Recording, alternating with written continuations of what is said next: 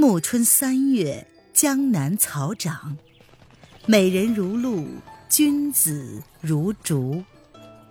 欢迎收听《青崖白鹿记》，作者沈英英，演播微凉，后期制作艾兰。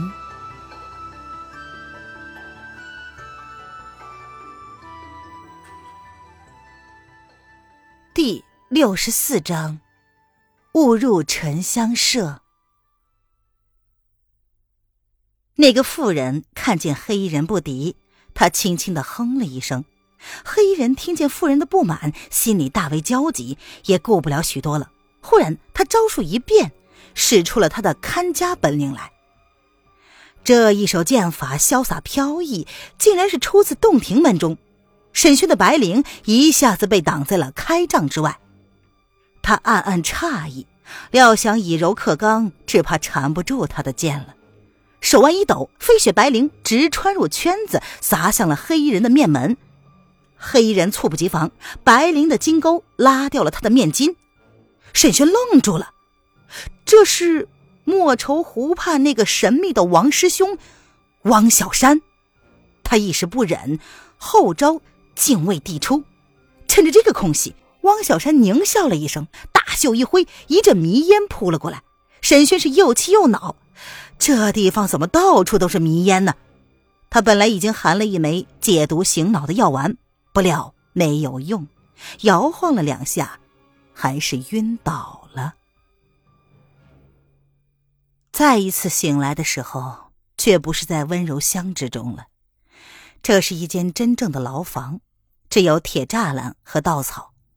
他们倒没有给他上脚镣手铐，只是捆在了柱子之上。那条飞雪白绫大概这一回也被收缴了吧。沈轩没有想好脱身之计之前，还不打算轻举妄动。忽然墙角传来了很轻很轻的呻吟。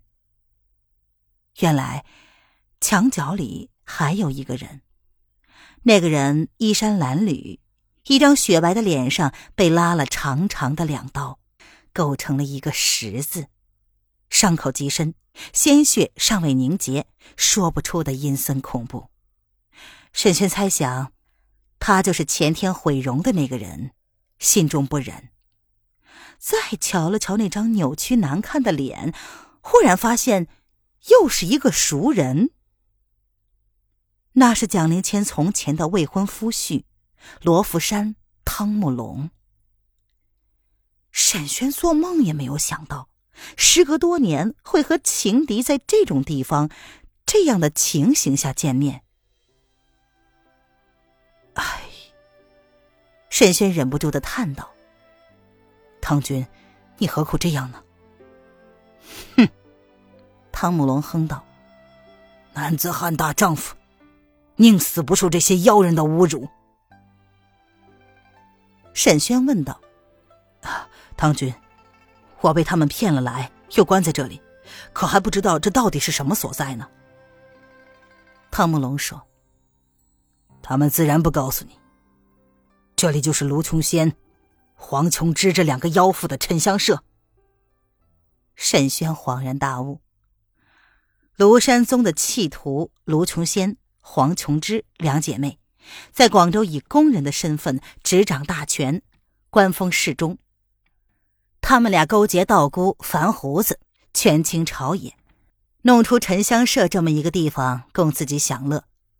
可笑汉王刘畅对外臣防嫌极深，不论文武官员、进士僧道，凡入宫者皆先入蚕室。那时候，娄迪飞就利用这一条，把渔网帮的帮主胡正勇吓倒了。可刘畅最信赖的两个工人，却在他的禁院里干出了这般勾当来。卢琼仙那人，沈轩以前是见过的，想来白天那一个妇人便是黄琼枝了。只是汤姆龙竟也落到了他们的手里。岭南汤家与这些妖魔鬼怪斗了这么多年。想不到一败如斯，沈轩又忍不住的问道：“汤君，你们家其他人怎么样？”汤姆龙凄然的道：“一场混战，家父亡故，家母。说到这里，他突然问道：“你是什么人？”沈轩道：“啊，在下姓沈，单名一个轩字。从前在庐山上，我们两个见过的。江湖上沸沸扬扬的传言，汤姆龙当然全部都听过。可是他也听说蒋灵谦早就死了。一时间，两个人都沉默着，不再说话。走廊的尽头传来了一串轻盈的脚步声。沈轩心里一动，震断了身上的绳索，来的却是一个宫女。沈郎中，快跟我走。沈轩心存疑惑，并不上前。那个工人轻轻的笑了：“你不认得青梅了？”灯光一照，果然是无双的婢女青梅。经年不见，已不是当年小丫头的模样了。沈轩觉得像是在做梦一般。为什么总是遇到一些从前认得的人呢？青梅不知道从哪里弄来了大牢里的钥匙，三下五除二就打开了牢门。快走，外面的事我和娘子都安排好了。圆圆走廊的拐角处立着一个鲜丽的宫娥，正是无双。沈轩俯身去扶汤姆龙，汤姆龙挣扎着道：“我受了重伤。”为死而已，怎么能和你们一起逃命呢？其实他心里想的是什么，三个人的心里都清楚。沈轩冷冷的道：“罗浮山的传人，难道就这样蹲在敌人的大牢里坐以待毙吗？”青梅也认真的说：“汤君呀，就算你自己毁了容，他们也不会让你痛痛快快的去死的。”令堂大人被他们送到凡仙姑那里去了，你就不想想办法？青梅平日里在宫里当差，叫惯了仙姑长、仙姑短的，此时也是这般的称谓。汤姆龙一声不吭，慢慢的站了起来。沈轩和无双照了一面，无双把一团雾石塞到他的手里，却是那飞雪白绫，原来被他倒了回来。不遑多说什么，四个人沿着一条暗道前行。您现在收听的是由微凉演播的《青崖白鹿记》，更多微凉免费小说尽在微凉微信公众号“微凉有爱”。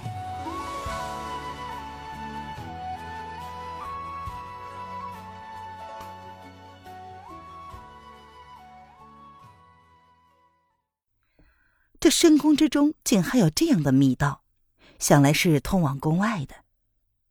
无双和青梅的安排果然妥当，一路上连一个盘查的侍卫也没有遇到，只撞见偷跑出来闲逛的一个小内官，被沈轩一指点晕在了地上。走了三炷香的功夫，无双推开了一道门，引大家走出去。沈轩一看，这里正是白天诱他落网的茶楼。五凤居，暗门却是藏在一幅《隐中八仙图》的后面。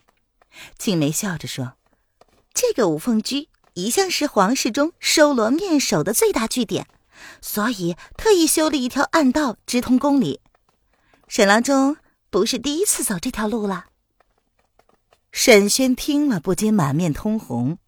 无双静静的道：“其实他们修这条暗道。”不只是为了这个，他们多行不义，也防着将来有走投无路的时候。哦，这样的暗道向来不为旁人所知，你却摸得这样清楚。沈轩问道。青梅说：“娘子入宫这一年多，哪一天不在明察暗访？否则，咱们这一回出来也没有这么容易。”无双说。沉香社里虽然防守严密，总还是能找到破绽的。青梅笑着说：“最大的破绽就是迷香太多，不是吗？”这一回，无双也脸红了，却忍不住的笑了起来。原来沉香社里存放了大量的迷香，平时虽绝不允许下人动用，但是无双化整为零，今天拿一点儿，明天拿一点儿，管事的人看不出来。日子久了，他就存了一大堆。那些看守大牢的侍卫，就是被他施用迷香，轻轻松松放倒的。沈轩倒没有想到，这个温柔娴静的表妹居然如此能干。他问道：“我有些不明白了，这里的迷香为什么这样霸道？我的解药一点都不管用呢？”无声听了这个，脸更红了，他却是正色道。那是因为这和普通的迷香根本不同，不仅毒力极强，而且乱人心智。沈轩其实也有些想到了，黄琼之房里焚烧的和汪小山袖中抖出的香，虽然气息有所不同，但本质都是一种东西。无双冷冷的道：“更可怕的是。”如果一个人被长期食用这种香，就会丧失心智，迷失本性，变得禽兽不如。中毒越深，就越难以清醒过来。沈轩心里打了个寒战，可是对于这件事情，无双显然比他更明白，也更冷静。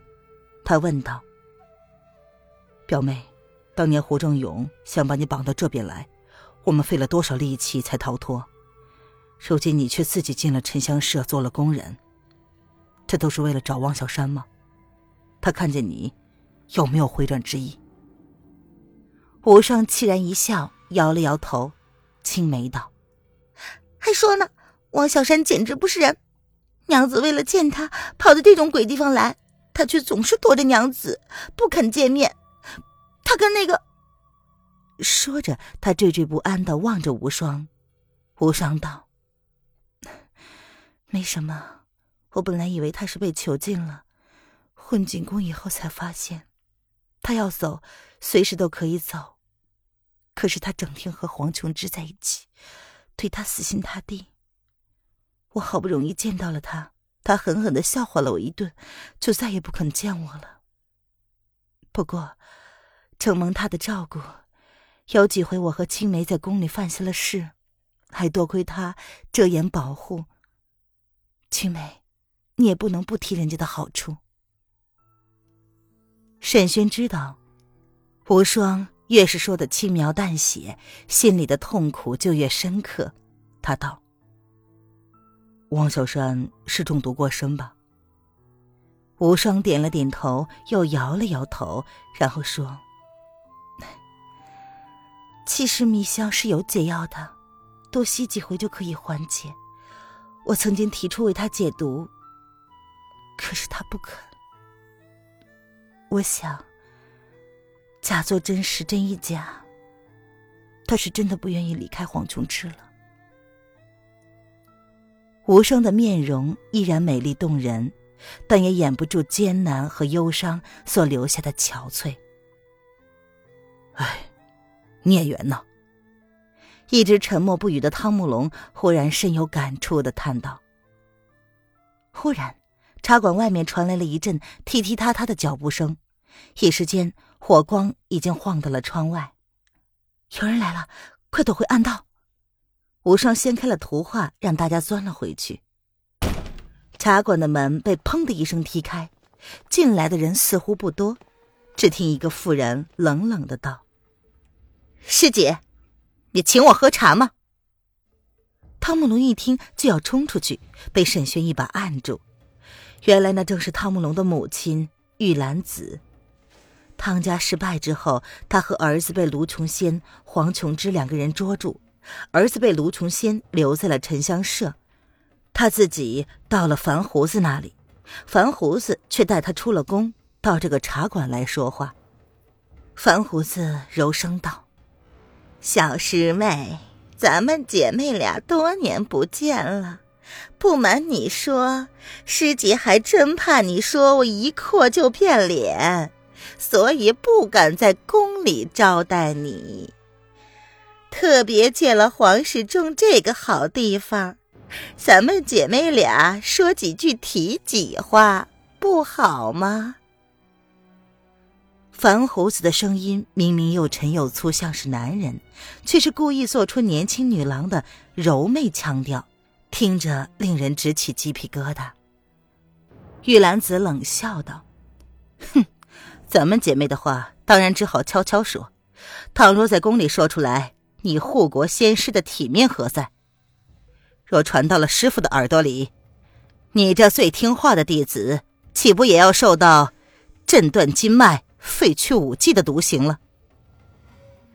樊胡子哈哈的笑了一阵，像老萧的叫声一样难听。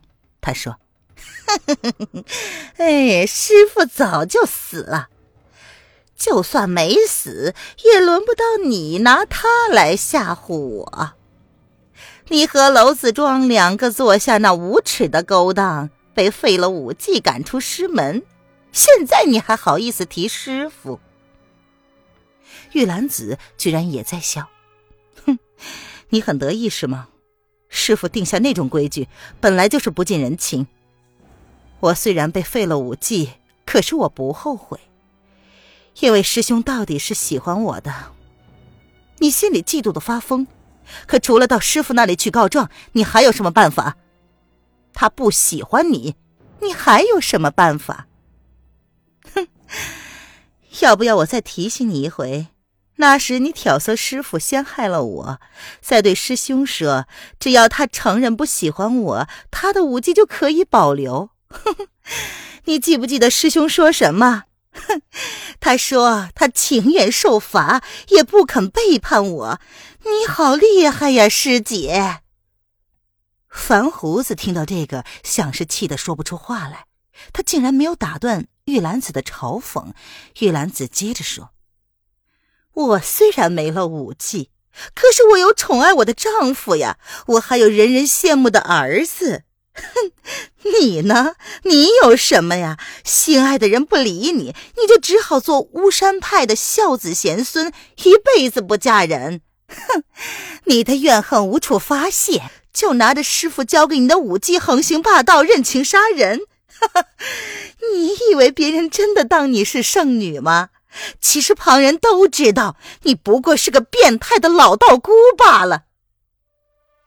范胡子冷笑道：“哼，好厉害的嘴呀！可是你不知道，宠爱你的夫君已经死了，你家的小狼也正在沉香社里快活呢。哼，武林第一美男子。”那两个婢子可真是有的受用了。这一下，玉兰子真的被害住了，她嘶声的叫道：“你们敢害我的儿子！我……”后来想是他被樊胡子一把制住了，吭不出声来。他武技尽失，樊胡子对他真是要怎么样便怎么样。只是想看看如何折磨这个旧日的情敌，才能好好的发泄多年来的怨恨。就在这时，汤姆龙再也忍不住了，顾不得身上的伤痛，一脚踢开了暗门，冲了出去。樊胡子背对着他，一手扣住了玉兰子的颈项。汤姆龙见状，不得不停住。樊胡子冷冷的道。早知道暗门里有三个人，两个是没用的小娘子，一个是受了重伤，就是不出来，待会儿我也要收拾你的。你急什么？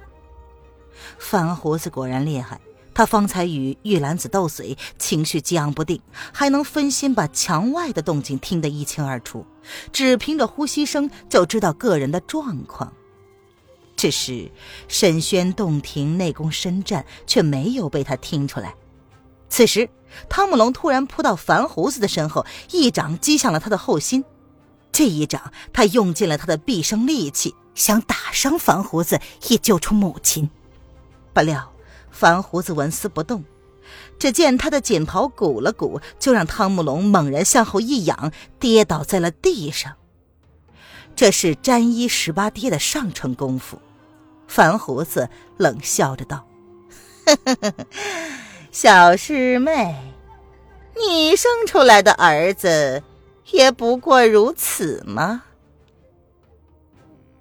二师妹，时隔多年，你还是怨我们呀？忽然之间，传来了一个苍老憔悴的声音。樊胡子和玉兰子都呆住了。大师兄，大师兄！亲爱的听众朋友，本集播讲完毕，感谢您的收听。